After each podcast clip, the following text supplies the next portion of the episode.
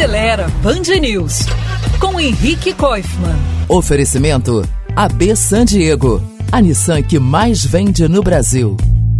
Como eu comentei aqui há algum tempo, depois de 42 anos a Volkswagen vai parar de fabricar o Gol. Claro que ao longo desse tempo todo o carro foi evoluindo e de original mesmo, daquele primeiro Gol de 1980, o atual só deve ter mesmo o nome. Ainda assim é uma trajetória e tanto, né? O Gol é o carro mais vendido no Brasil de todos os tempos, com mais de 6 milhões e 900 mil unidades emplacadas.